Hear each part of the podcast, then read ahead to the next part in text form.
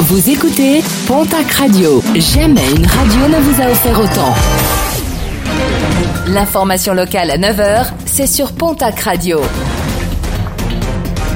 Bonjour Jean-Marc Courage-Sénac. Bienvenue à vous. À macabre découverte hier à Estos dans le Gave de Pau, les membres du centre nautique de Souex ont découvert un corps inerte. Une enquête a été ouverte pour identifier la victime et connaître les raisons de ce décès. Un appel à la vigilance lancé dans les Landes après le vol de plusieurs cartes bancaires. Marchés, bars et discothèques de Cap-Breton, et Souston sont la cible de voleurs depuis une semaine.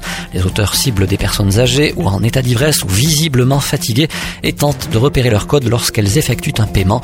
La carte est ensuite subtilisée et des retraits sont effectués dans la foulée.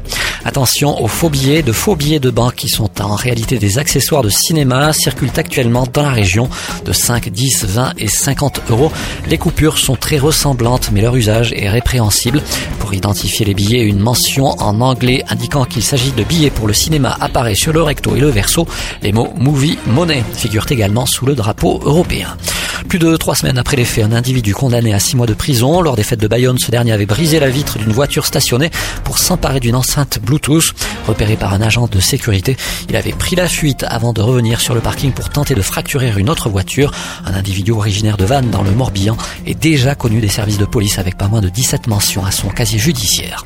La manif ce jeudi des agents du Parc national des Pyrénées, action au pied du pic du Midi d'Osso, banderole et distribution de tracts. Les agents du Parc national dénoncent une dégradation de leurs conditions de travail avec des moyens financiers et humains en berne.